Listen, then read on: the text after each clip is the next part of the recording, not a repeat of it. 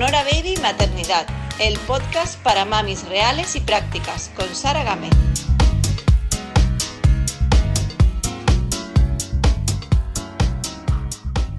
Muy buenas, hoy tenemos a Alicia Iglesias de Orden y Limpieza en Casa.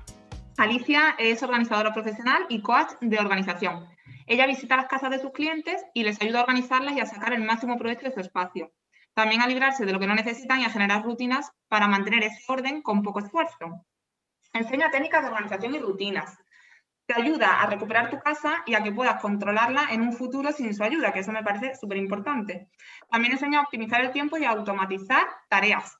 Alicia además ha publicado varios libros de éxito como Pon tu vida en orden o 21 días para tener tu casa en orden. Mm, puedes seguirla si no la conoces ya, que estoy segura de que sí, pero si no, pues puedes seguirla en Facebook, en Facebook, Twitter o Instagram bajo el nombre de Orden Limpieza en Casa. Igualmente, yo dejo todo esto, eh, todos estos datos y estos enlaces en, el en las notas del podcast, ¿vale? Bueno, Alicia, muy bienvenida. Sé que, que estás justita de tiempo, así que te agradezco muchísimo que estés aquí. Me hace mucho ilusión tenerte. Encantada de saludarte y un placer estar, estar aquí. Bueno, Alicia, voy a empezar por el principio. ¿Cómo empiezas como organizadora? ¿Cómo surge todo esto?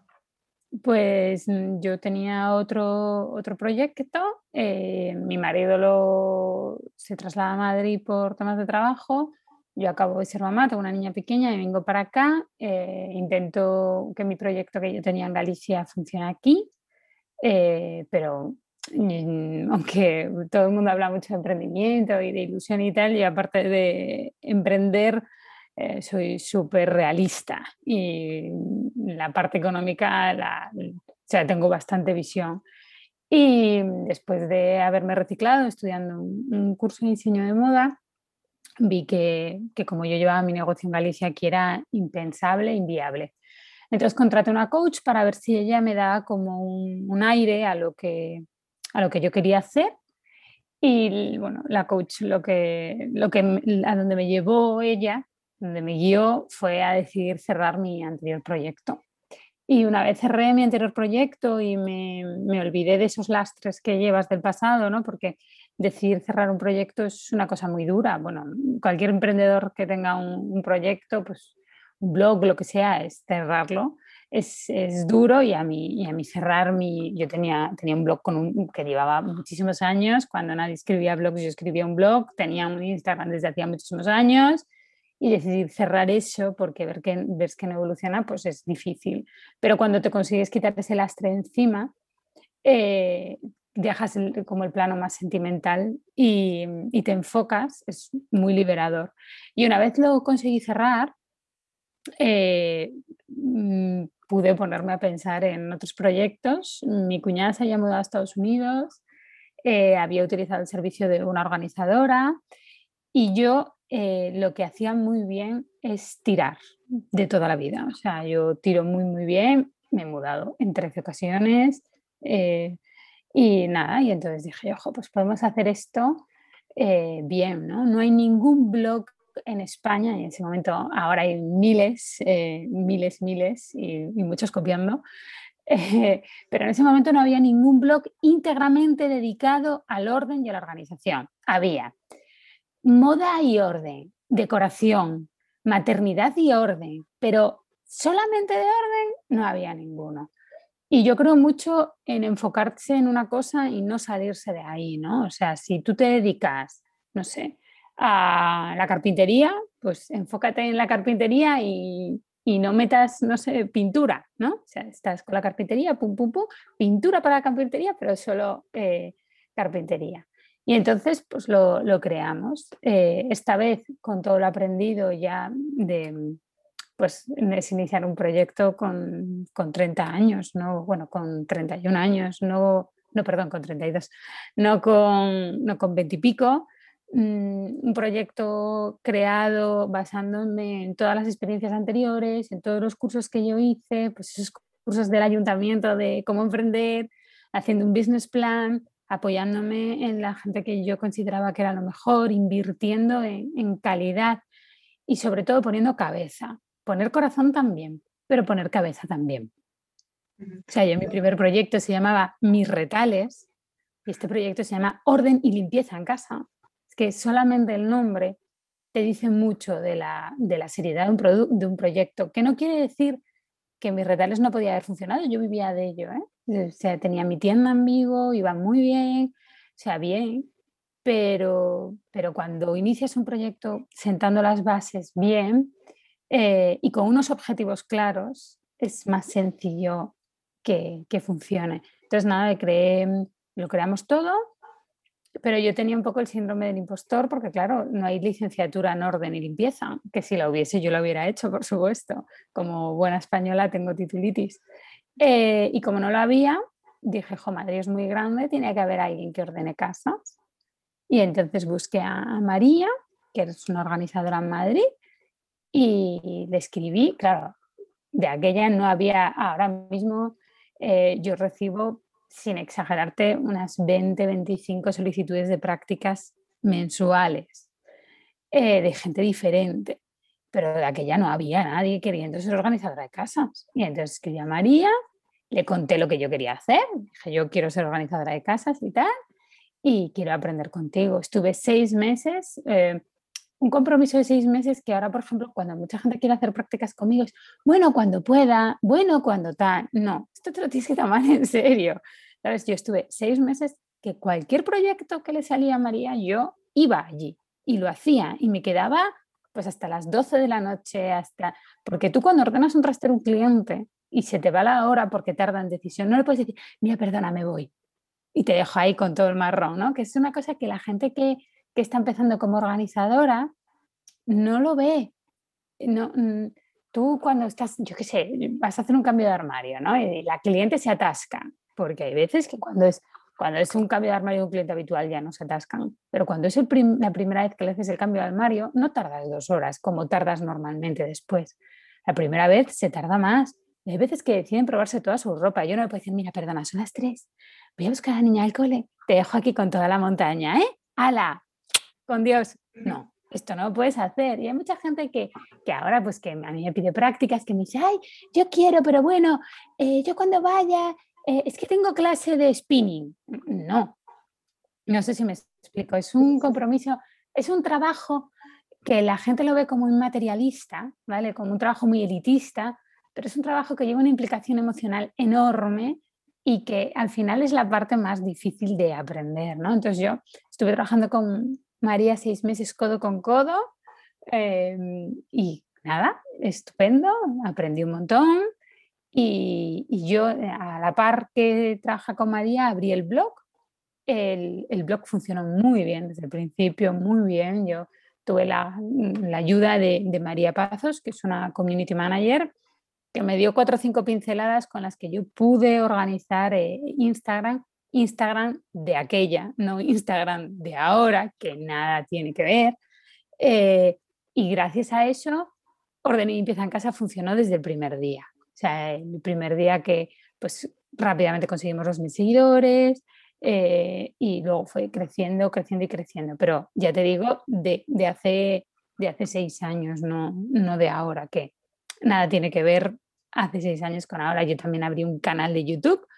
Eh, bueno, primero abrimos, bueno, hicimos el reto 21 días, que fue idea de, mi amiga Raquel, porque le gustaban mucho mis posts, pero me decía, es que me cuesta engancharme, ¿no? Es un día los tuppers, otro día la cocina, otro, día el baño, necesitamos tal. Y entonces ese verano eh, eh, desarrollé el índice de 21 días para tener tu casa en orden, que es un poco mi, mi autobiografía, ¿no? De cómo yo pasé es una persona desordenada es una persona ordenada. Yo tengo TDAH, eh, tengo hiperactividad y déficit de atención y, siempre he sido una persona muy desordenada y gracias a, poner en orden mi, vida eh, desarrollé 21 días. Entonces lo que hice fue, pues como yo había ordenado mi casa, en 21 días. ¿Por qué le puse 21 días? Pues porque supuestamente en 21 días se desarrolla un hábito, o sea, fue una estrategia de marketing, no, fue porque tengas que ordenar tu casa en 21 días, ¿no?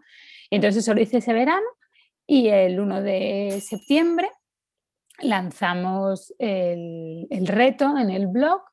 Eh, el reto era un, tres días a la semana, lunes, miércoles y viernes, y, terminó el 18 de octubre coincidiendo con, con mi cumpleaños. Y, nada, pues ya, o sea, lanzar el reto, abrir el grupo de Facebook fue un, boom y, aquello empezó a subir, a subir, a subir y, ya no paró. O sea, ese, esa, Navidad empecé a hacer una colaboración con la revista Mueble. Eh, en enero de ese año empecé a dar mis cursos para poder pagar los autónomos eh, y ya, ya poco a poco todo fue enlazándose y, al año siguiente yo tenía un programa en televisión. La verdad que ha sido eh, bueno, seis años en los que has crecido, fue, una consecución de muy buenas decisiones, pero te quería preguntar si ha habido en algún momento alguna mala decisión, algo, algún error, mm. algo ¿Todo ha ido bien desde el principio? Sí, todo ha ido bien desde el principio. Parece que el crecimiento pues, ha sido como muy rápido, pero yo no doy un paso sin que el otro esté muy asentado, ¿no? Y luego mm, yo soy muy hormiga, o sea, el año pasado eh, con la pandemia eh, salto, mm, pues, claro, mi proyecto tiene muchas patas, entonces como tiene muchas patas, si una pata falla, las otras se mantienen, o si fallan dos patas, el resto se mantiene. Entonces, mantenemos un equilibrio muy grande. Yo ahora, por ejemplo, pues la tienda online es maravillosa y va fenomenal, pero yo, pues, porque vaya muy bien la tienda online, o el año pasado, y el año pasado los talleres iban fenomenal. Y yo no dejé de hacer otras cosas. Tú, por mucho que te guste una cosa, no dejas de hacer otras. Yo, por ejemplo, pues ahora mismo estoy en un momento, estoy súper saturada de redes, o sea, súper saturada lo sabes, no hago casi entrevistas, eh, no intento exponerme lo, menos posible porque no estoy pasando por un momento que me apetezca, pero tampoco puedo dejarlo, ¿no? Entonces, también hay que saber que por muy bien que te vayan las cosas por un lado, tú no puedes dejar tu otra patita. Yo ordeno casas y ordeno casas de verdad. O sea, Rocío pasa el día, Rocío trabaja conmigo, es mi mano derecha, gestiona las colaboraciones y la prensa sobre todo, y, y ella siempre lo dice, ¿no? Pues por ejemplo, a las empresas que, mm, pues a las colaboraciones que hago para marcar. No, no, es que nos tienes que avisar con tantos días de antelación porque Alicia a lo mejor está metida en una mudanza. La gente no se lo cree. Yo estoy metida en una mudanza de verdad. O, estoy en el almacén cargando cajas o desmontando un palé. Entonces, tener como muchas patas eh, hace que tu proyecto no sea tan débil en, en momentos de crisis, ¿no? Y, eso fue una decisión tomada por, debido a mi hiperactividad, porque a mí me gusta mucho cambiar de, de, cosas, ¿no? O sea, me gusta escribir, me, gusta mi canal de YouTube, me, me, gusta, por ejemplo, TikTok ahora, que estoy bastante enfocada en, en esa plataforma, me gusta escribir mi cuarto libro y voy cambiando mucho y gracias a, a ese poder cambiante pues, pues nos ha permitido seguir eh, funcionando pese, a la pandemia, por ejemplo. Y luego yo también creo que tener un equipo muy sólido, muy, muy sólido. O sea, mm, yo trabajo muchísimo y cuando veo que necesito a alguien, no busco a la primera persona que aparece, busco a la mejor persona que se adapte a, mi manera de trabajar, que es muy complicada. O sea, trabajar conmigo es súper difícil pero, pero es verdad que tengo un, super equipo, Rocío, Genoveva, Celia, eh, Alex, Guille, em, es gente que está ahí y que, y, que es muy buena en, en, su, en, su, sector. Y por supuesto, cuando, cuando emprendes y haces esto, cuando buscas a alguien que te ayude, tienes que confiar en él 100%. O sea, yo cuando entro a una colaboración, Rocío siempre me dice, ¿qué te parece? Y yo, lo que tú mandes. yo, es lo que mande ella, no, no mando yo. O cuando Genoveva, pues estamos en un cliente, pues tal, yo, lo que tú mandes. O sea, hay que también saber soltar. Es difícil encontrar esas personas, pero cuando las encuentras tienes que darle la total confianza. Y yo, gracias a Dios, he encontrado a, a todas las personas que encajan bien.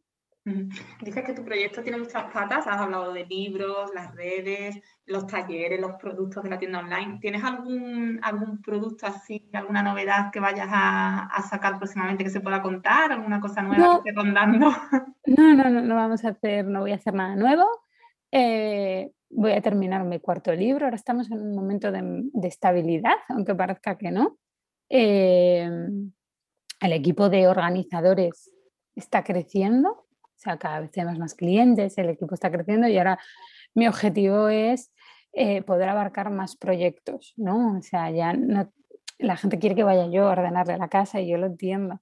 Pero, pero bueno, vamos a ver cómo crecer por esa parte y supongo que el, siguiente paso que, daré, pero no sé cuándo lo daré porque tengo que estar mentalmente muy preparada y ahora mismo eh, estoy muy en el mí y en mi sentir, eh, es empezar a, formar a, organizadores porque me lo, piden, me lo piden muchísimo. Ahora ya creo que sí que tengo los años de, de experiencia necesarios, ya había dicho, bueno, cuando llevemos cinco, primero cuando llevemos tres, después cuando llevemos cinco y, y ahora, por ejemplo, que he formado a mi equipo, eh, creo que es un, es un, paso como muy natural para darlo.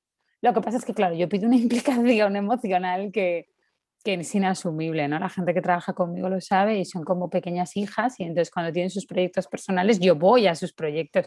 Claro, si hago una formación, pues no. Y también creo que que a formarse como organizador se aprende haciendo, no es me doy un cursito online y chimpum, no, esto hay que tocarlo.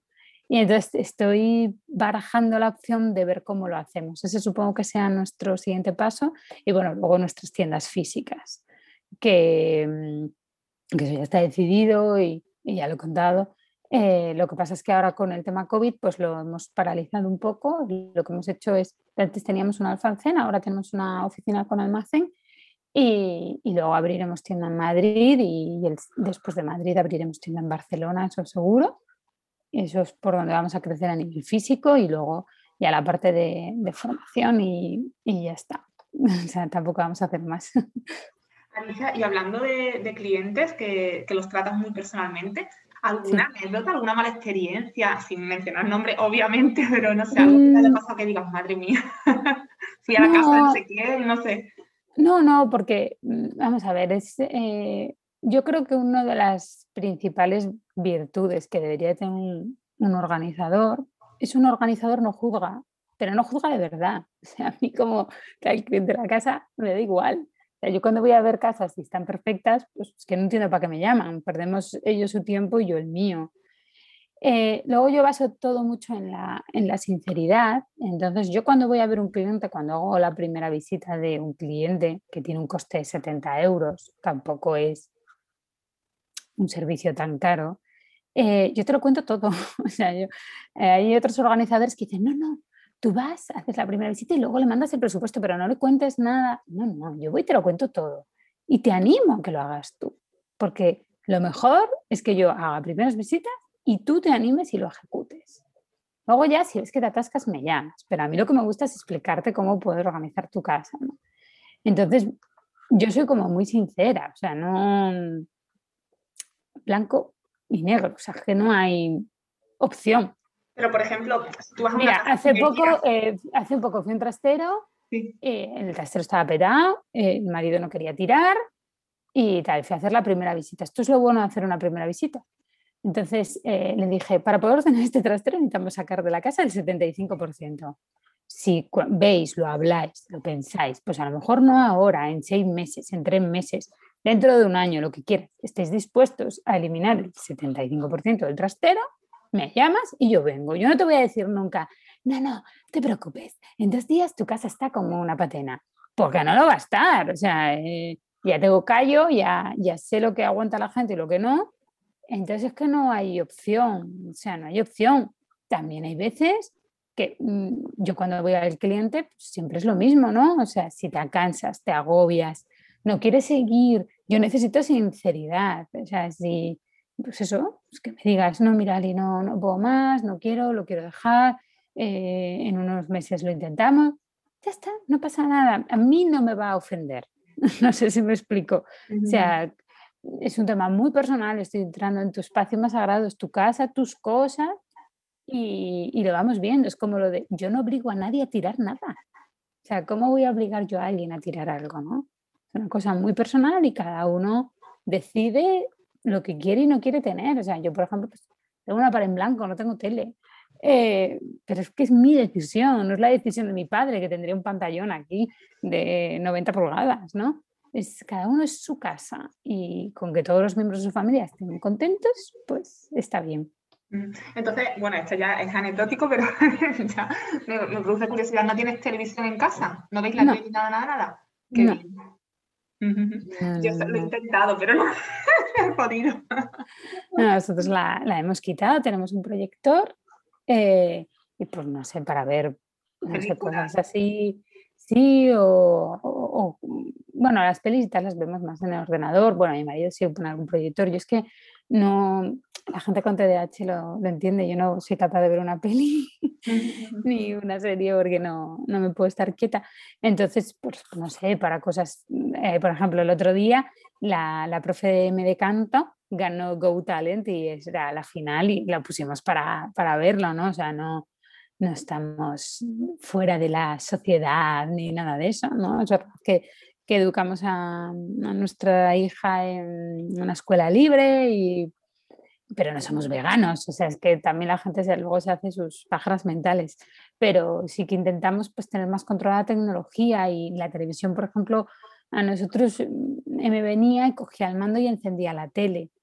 Y la tablet no viene, la coge el anciano. Tiene que pedir permiso, tiene que cogerla, eh, tiene un control parental, eh, eh, de tantas horas y la tele si no estaba como siempre ahí puesta. Entonces yo, por ejemplo, notaba que la niña, eh, mi hija es una niña cero caprichosa, o sea, no es la típica niña que, pues quiero una muñeca, quiero una muñeca, quiero una muñeca. No, no, o sea, es una niña que, que no es así.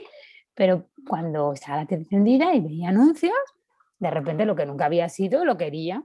Entonces, no, es que no, no nos valía para nada, ¿no? Entonces, a, la quitamos. Yo tenía un programa en la tele y no tenía tele para verme. Es verdad. sí, pero es verdad que también roba mucho tiempo la tele.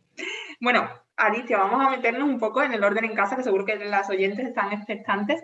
Si quieres ordenar, si alguien quiere ordenar su casa, nos está escuchando y dice, quiero empezar, pero no sé por dónde, ¿por dónde empieza? ¿Qué es mm. lo básico para poner? El básico del orden es no dejar que entre nada en tu casa que no quieres que entre. Lo primero, paralizar. O sea, paralizar las entradas en casa, ¿no? Paralizar, pues eso, pues tu prima que te da una bolsa con 200 toneladas de ropa de los niños, no, no la quiero. A lo mejor prefieres gastarte 20 euros en dos conjuntos o o 30 euros en dos conjuntos para tu hijo y no tener que aguantar la llegada de las bolsas, el abrir las bolsas, el ver que me quedo, que no me quedo, el luego marca la ropa porque tienes que devolverla. A lo mejor es que no estás en ese mood. Entonces, lo primero, cero cosas de entrada. O vas a ver a tu madre y, ay, te compré esto en uno, y que, ay, te compré que, que no quiero nada. Lo primero, cero entradas. Y no quiere decir cero compras, quiere decir cero entradas. O sea, ni el boli de publicidad ni tal cuando tú vayas a pasar el umbral de la puerta de tu casa con esa cosa, tienes que saber que quieres esa cosa en tu casa. Y entonces... ¿Cómo, lo sabes? ¿Cómo lo sabes? Siendo sincero contigo mismo. O sea, yo... Es, muy fácil de saberlo. O sea, vivimos en una sociedad de consumo y hay que consumir, pero hay que consumir de una manera muy responsable. Porque lo más difícil es que salgan las cosas de tu casa. Entonces vamos a evitar que tengan que salir, evitando que tengan que entrar. Entonces, lo primero para ordenar es parar. Vale, ese principio básico. Con eso conseguimos un poco el minimalismo, ¿no? Que tú también abogas un poco por él, ¿no? No, minimalismo, no, yo no tengo una casa nada minimalista, tú estás viendo solo esto, pero tenemos una casa que no es nada minimalista y tenemos muchas cosas, tengo un exceso de plantas, tengo plantas por encima de mis posibilidades. Eh, es tener lo que quieras tener. ¿Sabes lo que te dice Mericondo, que te produzca felicidad? Mm, no, es vivir en tu casa, dar un puñetazo encima de la mesa. Es no, tener que tener esa figura que te regaló tu tía por tu boda con filo de oro. No, es, tener lo que tú quieras. Es, tu casa es tu espacio más sagrado de verdad. Eh, y luego, no, tener cosas porque hay que tenerlas, ¿no? Pues por, ejemplo la tele. Todo el mundo tiene, yo cada vez que la gente se entera, ¿no tenéis tele? ¡Oh! ¿Y cómo hace? Pues puedes vivir perfectamente sin una televisión. O, ¿no tienes las vajillas? No, no tengo las vajillas, señores. Tengo una micrococina y no, no tengo las vajillas, que, que pues, se puede vivir sin muchas cosas. Eh, no tenía secadora y ahora tengo una lava secadora. También hay veces que no tienes cosas porque no te encaja o no estás en el momento o económicamente no puedes. Pero tienes que vivir con las cosas que quieres vivir, no porque tengas que vivir con ellas. como ahora, por ejemplo, todo el mundo tiene una air fryer. Porque ahora está de moda la air fryer y todo el mundo tiene eh, la freidora de aire. Yo no tengo sitio donde tenerla. No sabía lo que era, vale. una freidora de aire. Pues yo no tengo sitio donde tenerla, entonces no, me la voy a comprar si no tengo sitio donde tenerla. ¿Dónde la voy a poner? ¿En el, cabecero del dormitorio? Pues no. Entonces, es un poco vivir eh, asumiendo tu responsabilidad con tu casa, más que minimalismo, ¿no? Porque, no sé, objetos de papelería yo tengo muchos. Vale, creo que se ha entendido perfectamente porque el minimalismo es como tener muy poquitas cosas, los objetos como contados, ¿no? Pero no, tú tienes, tú tienes a lo mejor mucho de lo que te gusta, por ejemplo, plantas. Claro, plantas. Pero tienes de otras cosas, ¿vale? otras cosas, exacto. Y siempre teniendo cosas con respecto a los metros cuadrados que tengas. Yo vivo en una casa que útiles debe tener 58 metros cuadrados. Entonces, también tú tienes que saber qué puedes tener y qué no. A mí me encantaría tener un horno enorme, pero tengo un horno chiquitito porque no, me, porque no tengo espacio. Ya está, es también asumir realmente el espacio físico que tenemos para tener cosas y tampoco limitar tu vida a... Yo, por ejemplo, vivo en una zona muy cara de Madrid, muy, muy cara, y me podría ir a vivir a otro barrio un poco más económico. Pero es que a mí me gusta muchísimo vivir aquí porque el cole me está al lado, el trabajo de mi marido está al lado y en nuestra logística diaria, aunque podría, con lo que pagamos aquí, podríamos pagar en otra ciudad, zona de Madrid, una casa muchísimo más grande, a mí no me compensa porque mi día a día aquí es muy cómodo porque uno tarda cinco minutos caminando al cole y el otro tarda siete minutos caminando al trabajo. Entonces, en Madrid es, calidad de vida. Eh, entonces, tampoco limitarte un poco por los metros, ¿no? O sea, la gente se asusta mucho cuando saben que yo vivo de alquiler y yo vivo de alquiler porque donde vivo no puedo comprarme una casa, tengo un millón de euros, entonces no me puedo comprar una casa. Y, no pasa nada, yo seguiré viviendo de alquiler un montón de tiempo y, y ya está. Y esa mentalidad la tenemos que cambiar un poco en España, ¿no? Por eso del alquiler, como que, ¿por qué yo prefiero, yo prefiero vivir aquí de alquiler en mi casa pequeña, pero que ella llegue en cinco minutos al cole y él en siete minutos al trabajo, que no irme a vivir a otra zona en la que yo sí que pudiera comprar una casa, pero que en llegar al trabajo él tardase 45 minutos y en llegar al cole 47, porque es que no son 47 minutos, es una hora y media, porque vas y vuelves. Entonces, me parece que es interesante. A mí me convence más este punto de vista. Sí, sí, no, yo pienso igual. ¿eh? Alicia, hablemos de armarios. ¿Cuál es, nos has dicho un principio así básico de, de como para organizar la casa, ¿no? ¿Y de armario nos puedes decir algo clave? De armarios, pues el armario se tiene que adaptar a tu ropa. Entonces, no es lo mismo un armario de una chica que le gusta muchísimo, por ejemplo, los vestidos largos, a una chica que utiliza vestidos cortos o yo, por ejemplo, que no uso faldas. Entonces, pues hay que adaptar el armario. La gente tiene mucho miedo a, toquetear la estructura del armario y es fundamental. O sea, eh, si vives de alquiler o si te acabas de comprar una casa, por muy que vengan vestidos los armarios, los armarios no van a venir estructurados como tú los necesitas. Hay que invertir. Invertir en la estructura interior de un armario es imprescindible para poder mantenerlo en orden. Entonces, la gente le molesta mucho. O sea, se compran una casa que les ha costado, no sé, 300.000 euros, pero luego, ¡uh! Quitar una balda y poner una barra del Leroy Merlin, no, no, oh, voy a tocar el armario o encargar una cajonera que son 120 euros. Y tocar los armarios por dentro es muy importante. Muy buena clave, no se me hubiera ocurrido. No creía que me ibas a decir esa. y, y lo de doblar en vertical, pues doblar en vertical también depende del armario. No todo hay que doblarlo en vertical. Ahora, si tú tienes, por ejemplo, muchos pantalones, tienes tu armario muy bien preparado, con todas las partes bajas en cajonera, no en balda, con una barra arriba, pues doblar en vertical te va a ahorrar muchísimo espacio. Ahora, si tú tienes tu armario sin vestir, sin cajonera en la parte de abajo, con una balda profunda, pues no, levanta esa balda, pon otra barra y cuélgalo todo. o sea, doblar en vertical no es la panacea. Es muy visual, o sea, a la hora de hacer pues, un reportaje o un programa en tele, queda muy visual, pero no es la panacea. O sea, hay gente que tiene que doblar en vertical y otra gente no. Depende de la estructura del armario y del volumen de cosas que tengas. Me alegro que digas esto porque yo no doblo en vertical y es como que si no doblas en vertical no eres ordenada, es imposible.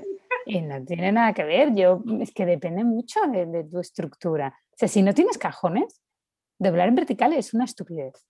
El doblado vertical es para la gente que tiene cajones. ¿Qué ocurre? Pues si tienes cajones, aprovechas mucho más espacio doblando en vertical que poniendo uno encima de otro.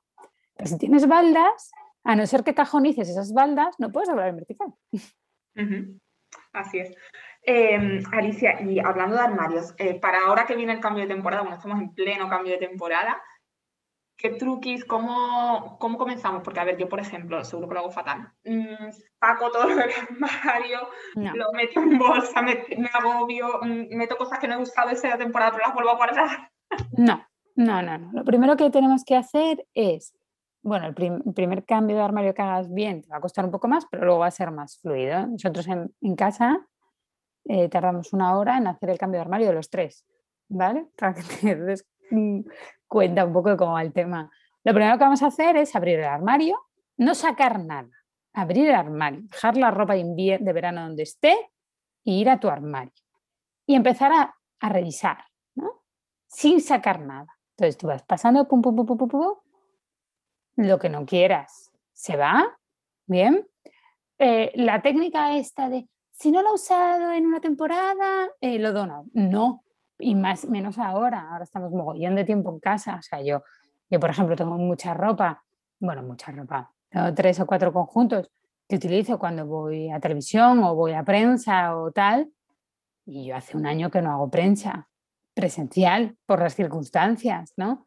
Entonces, pues yo eso no lo voy a donar porque cuando volvamos a nuestra vida, pues, salir un poco más o tal, que ya lo vamos haciendo, pues lo voy a volver a usar. Entonces, no, si tienes dos vestidos para ir a comuniones y el año pasado no hubo comuniones, no los dones porque este año a lo mejor ya hay comuniones, ¿no? Entonces, empieza a revisar y piensa, este pantalón cada vez que me lo pongo, siempre estoy subiéndolo porque se me baja y se me ve y voy incómoda. Venga, a tomar por saco, se va. O esta camiseta tiene una manchita, me dio mucha rabia porque se le hizo una manchita el segundo día de haberme la comprado, pero es que cada vez que me la pongo voy con la manchita y no, al final no me la pongo. Se va también. Entonces vas revisando todo lo que se va y lo quitas todo y lo preparas en bolsa y lo sacas. y, luego eh, vas viendo lo que no te encaja para el verano. O sea, yo creo que el cambio de armario no hay que sacarlo todo, hay que sacar el extremo invierno que sacamos ahora, los jerseys de renos, jersey de reno navideño con greca, pues ya no. Entonces sacamos el jersey de reno, la bufamanta de Zara esa gigante, que por cierto con tener una nos vale, no hace falta tener cinco, eh, los gorros de lana, pues los pantalones de pana o los pantalones de franela, pues eh, jerseys de cuello vuelto, pues ya, ¿no? Pues sacamos el extremo invierno de nuestro armario. Y eso es lo que sacamos. El pantalón vaquero, las camisetas de manga corta se mantienen todo el año. La chaqueta esta que, típica chaqueta tipo, yo no tengo chaquetas vaqueras porque no me gustan, pero la típica chaqueta vaquera o, yo, por ejemplo, mi chaqueta militar que, con un jersecillo la utilizo en invierno y ahora la utilizo, esa se queda. Mis sudaderas eh, se quedan, o sea, eso se queda siempre en el armario, eso es un básico de armario. Entonces sacamos el extremo, entonces preparamos todo el extremo, y, ya está. Y entonces luego, cuando hagamos el cambio de armario de verano, como es la primera vez que lo vais a hacer haciéndolo bien, cuando abramos las cajas vamos a ver y vas a ver pues, un, triquini que te compraste hace tres temporadas porque se llaman los triquinis, pero es que no te has puesto nunca, se va. O esa camisa que hace como un escote en la zona del pecho y que es que no estás cómoda con ella porque no te queda, no, no, te queda bien, no, no te queda que a ti te quede cómodo, porque a lo mejor estás monísima con ella, pero no te gusta. O sea, yo, por ejemplo, soy una persona que no suelo llevar grandes escotes, no porque tenga mucho pecho, sino porque no, no suelo llevarlo. Y, y, cuando voy con una cosa que se me está bajando y bajando y bajando, estoy muy incómoda. Al final el armario no es cuestión de estilo, por mucho que digan. El armario es seguridad, porque la ropa es lo que nos cubre y lo que nos protege ante las miradas exteriores. Entonces el armario es estilo, pero el armario sobre todo es seguridad y confianza en nosotros mismos. Si yo mañana tengo que ir a, a Telemadrid a hacer un directo y voy con un pantalón, yo que no paro de moverme además, eh, que cada vez que me agacho se me ve la rajilla, pues no voy tranquila, no estoy, porque no estoy enfocándome en el mensaje que quiero transmitir. Estoy pensando en mi pantalón, cómo se me baje, o el típico pantalón blanco que te transparenta. Pues a lo mejor a ti te la pela que se te vea la transparencia y se te vea la braga. Fantástico. Pero si eres una persona a la que le molesta eso, no te pones un pantalón transparente que se te vea la braga. O sea, es como todo muy normal.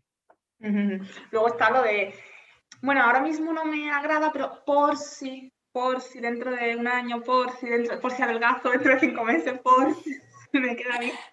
Eh, ahí tenemos que darnos una horquilla, ¿no? Pues a lo mejor estás en un proceso pues, eh, de cambio hormonal o, después de haber sido mamá, entonces te tienes que dar como una horquilla. Eh, una horquilla pues de una o dos temporadas. Pero el, el por si no puede ser más que tu ropa tal, ¿no? Y en tu armario solo puede haber ropa que te puedas poner. Eso es muy importante. Porque si no, cada vez que abres tu armario es darte con un látigo. Y ya bastante complicada es la vida, ¿no? Como para que abres tu armario y veas un pantalón de 32 que no lo usas desde que tienes 14 años. O sea, no. En el armario solo cosas que nos valgan y solo cosas que nos den seguridad. Qué importante, no, no se queda solo, como decías antes, lo superficial. La ropa es mucho más y el armario. Mucho más, claro. Otro elemento de la casa que nos trae así un poquito eh, con la cabeza es la nevera, que también muchas veces cuesta ¿no? Eh, tener, mantenerla en orden y limpia y no sé, ¿aconsejas una limpieza semanal o? No, yo la nevera aconsejo limpiarla una vez al mes. Una vez al mes es más que suficiente. Tenerla cajonizada con contenedores, porque así cuando hay algún derrame o tal, lo que tienes que limpiar es el, contenedor ¿no? de esa sección y, luego, pues con la nevera, como con el armario, hay que ser sinceros. Muchas veces tenemos en... Yo veo mucha gente que compra verduras porque tiene que comprarlas, pero que no las come. Y eso pasa. Y quien diga que no, miente. Y muchas veces la gente coge y acepta comida. A lo mejor viene tu suegra con albóndigas por encima de sus posibilidades y termina tirando las albóndigas y eso no lo podemos consentir. Entonces, eh, con la comida, todavía más sinceridad que con el armario. Y luego compramos comida por encima de nuestras posibilidades. Y es verdad que hemos tenido un periodo ahí de, de, incertidumbre ¿no? el año pasado, pero no hace falta que tengamos 80 kilos de harina. No es necesario. Lo hemos comprobado ya en dos ocasiones a lo largo del último año, con Filomena y con la pandemia. Poco a poco eh, la cadena de suministro se va regulando. Al principio no teníamos papel higiénico porque la gente compraba papel higiénico por encima de sus posibilidades. Yo en mayo hice una mudanza en la que ocho cajas fueron de papel higiénico. bueno, papel de celulosa, tanto higiénico como, como servilletas, como papel de cocina. Y es gente que se había puesto muy nerviosa y la había comprado. Pero bueno, mm, yo no tenía una acumulación extrema de papel higiénico y no me quedé sin papel higiénico, o sea, todos tranquilos. ¿Vale? Es como pues, la levadura, si, si se, mm, imagínate, ¿no? No sé cuántos kilos, pero si, si todos los, todas las semanas salen al mercado 5.000 kilos de levadura y de repente la demanda se eleva a 15.000 kilos, pues hay una carestía, pero en cuanto el mercado lo nota, regula, ¿no? Y, y produce esos 15.000. Entonces, yo creo que, por ahora podemos no, tener esa extrema acumulación de comida en casa.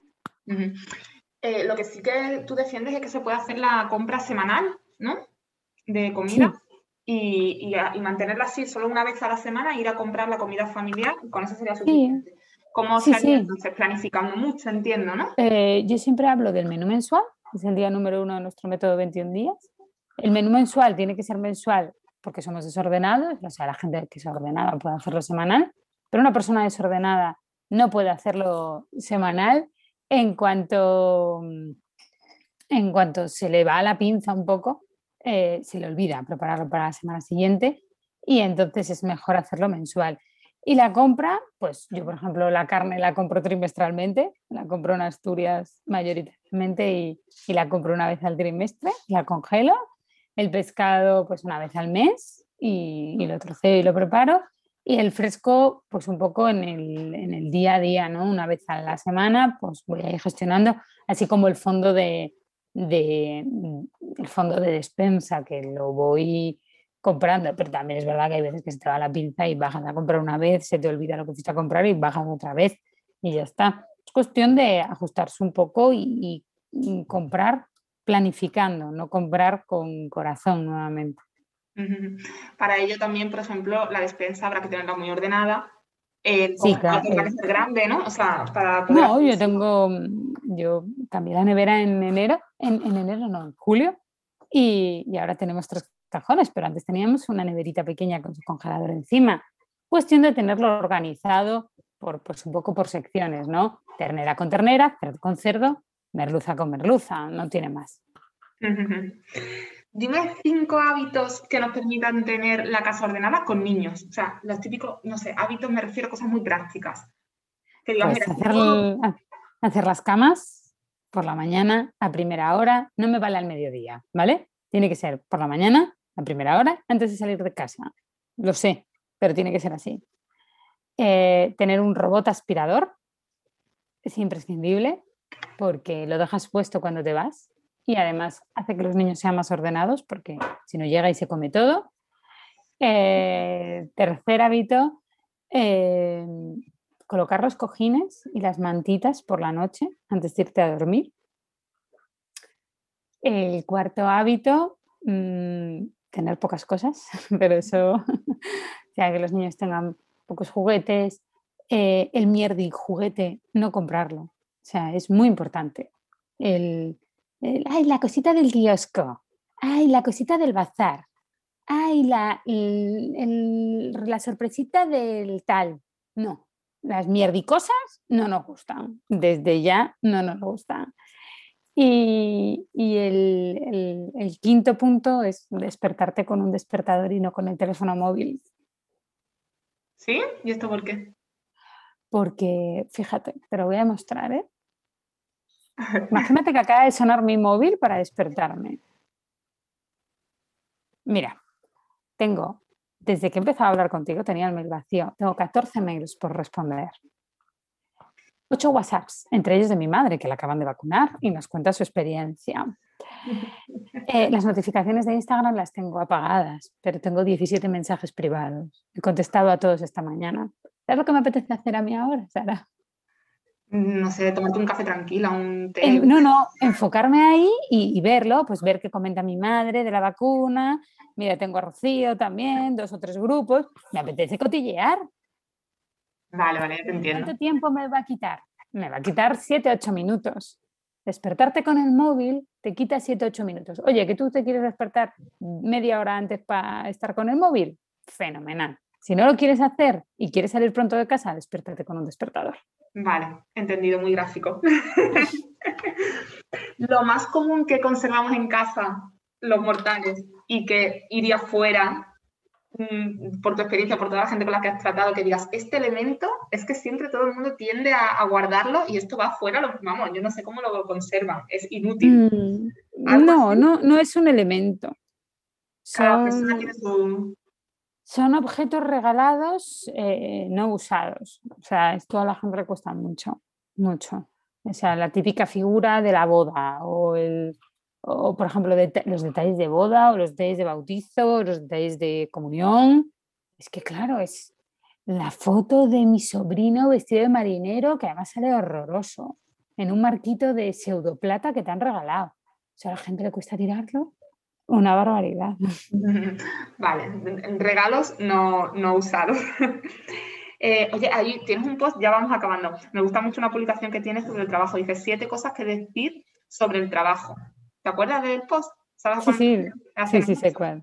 Me eh, mucho. ¿Nos comentas un poquito en qué porque me gustaría que lo, que lo comentaras, que, que la gente... Pues fue un post, bueno, fue un, texto para Instagram que escribí el día de, el, día de, bueno, mayo, el día del 1, el 1 de mayo, Y em, es un poco pues, como yo veo el, trabajo al día de hoy, ¿no? O sea, mm, el trabajo es una parte muy importante en, nuestra vida y, hay muchas veces, pues, eh, pues lo, que, lo que comentaba en él, ¿no? Pues, pues que tienes que, aunque, aunque te dé mucho miedo, tienes que dejar ese puesto de trabajo.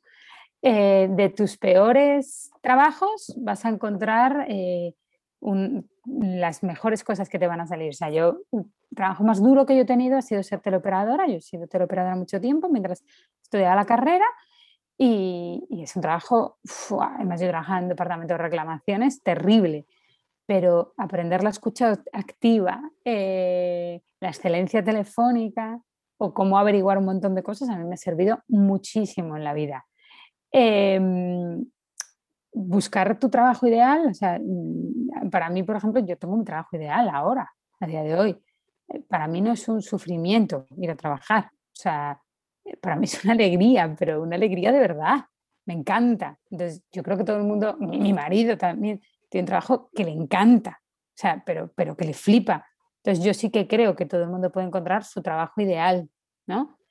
Eh, que luego lo que piensen de tu trabajo que te la pele. Porque yo, por ejemplo, mi trabajo, al principio sobre todo, mucha gente lo menospreciaba, ¿no?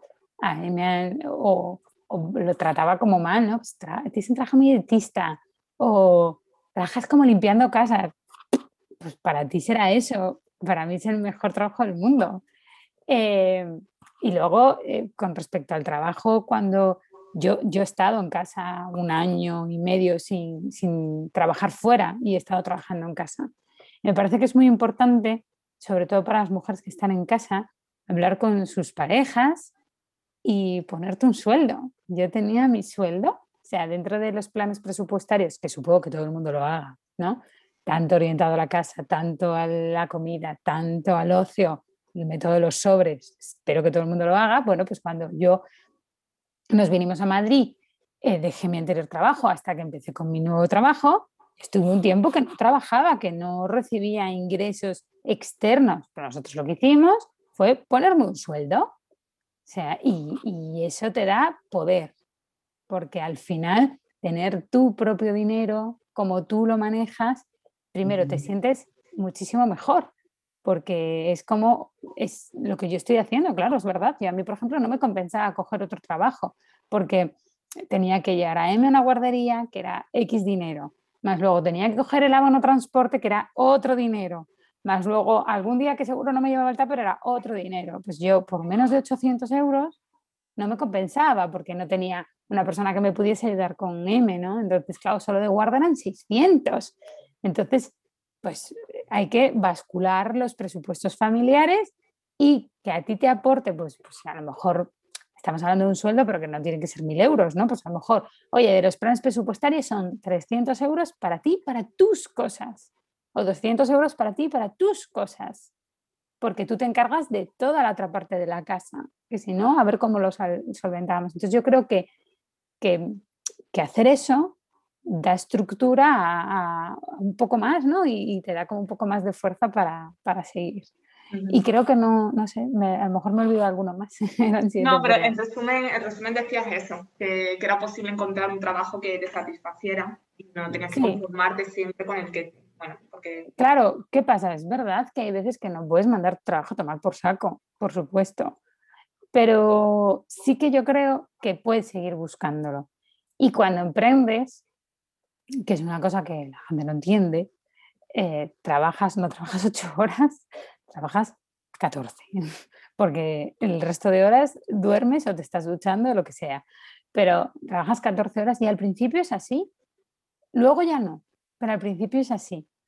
Lo que sí que está claro es que cuando tienes tu propio negocio, 24 horas al día lo tienes en la cabeza, aunque no estés trabajando. Entonces hay gente que vale para emprender, pero hay otra gente que no, y no es ni bueno ni malo, porque ahora parece ser que está como muy bien visto el, emprendimiento, ¿no? Y, oh, emprender y tal. Pero es que hay gente que no vale para emprender. Mi hermana no vale para emprender, pero es una magnífica profesora. No todo el mundo tiene que emprender. Hay gente que vale y gente que no. La gente que emprende, pues vive un poco en el limbo, en el riesgo, es gente a lo mejor más ordenada en la parte económica, ¿no? Porque yo, por ejemplo, cuando empezamos yo tenía mis gastos a cero, o sea, en esta casa no se gastaba un duro porque estábamos enfocados en lo que estábamos enfocados. A lo mejor tú no puedes vivir así o no quieres vivir así, o a ti, yo por ejemplo soy una madre horrorosa, horrorosa, a mí no me gusta ir al parque, no me gusta jugar con mi hija, no me gusta, o sea, yo la quiero, la adoro, pero no me gusta jugar, nunca me gusta jugar, no me gusta jugar de pequeño, no me va a gustar jugar ahora, no me gusta ir al parque, no me gusta tal, entonces yo pues no necesito eh, de 4 a 8 estar enfocada en, estar con mi hija porque me aburre. Pero mi marido, por ejemplo, es más así. Mi marido le encanta jugar con ella, con ella al parque y tal. Bueno, pues mi marido no es emprendedor. Mi marido tiene un trabajo y termina de trabajar y, y se dedica a la niña. Yo no tengo esa necesidad. Entonces tienes que valorar si puedes o no puedes. ¿Vale? Y eso es muy, muy importante. Me encanta que digas esto porque seguro que nos están escuchando muchas madres que a lo mejor tienen ese sentimiento de culpabilidad porque sienten lo mismo que tú y la sociedad como que, le, bueno, la sociedad no son ellas mismas, ese sentimiento de culpabilidad que tenemos con las madres.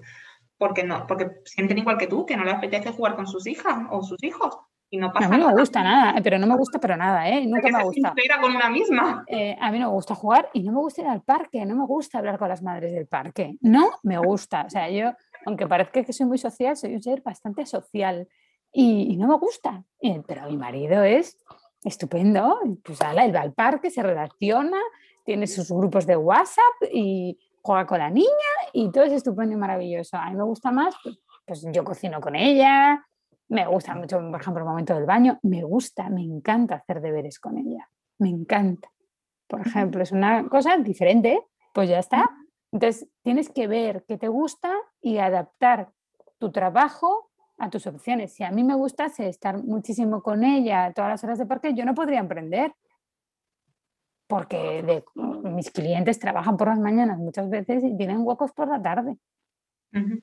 Y entonces, claro, cuando a mí me pueden atender por la tarde, si a mí me gusta ese momento parque, yo no podría, no sería feliz porque a lo mejor me gustaba mi trabajo, pero no sería feliz porque una parte muy importante de mi vida la estaría perdiendo por, por mi trabajo. Y yo cuando voy a trabajar me marcho encantada la vida. O sea, me voy a trabajar.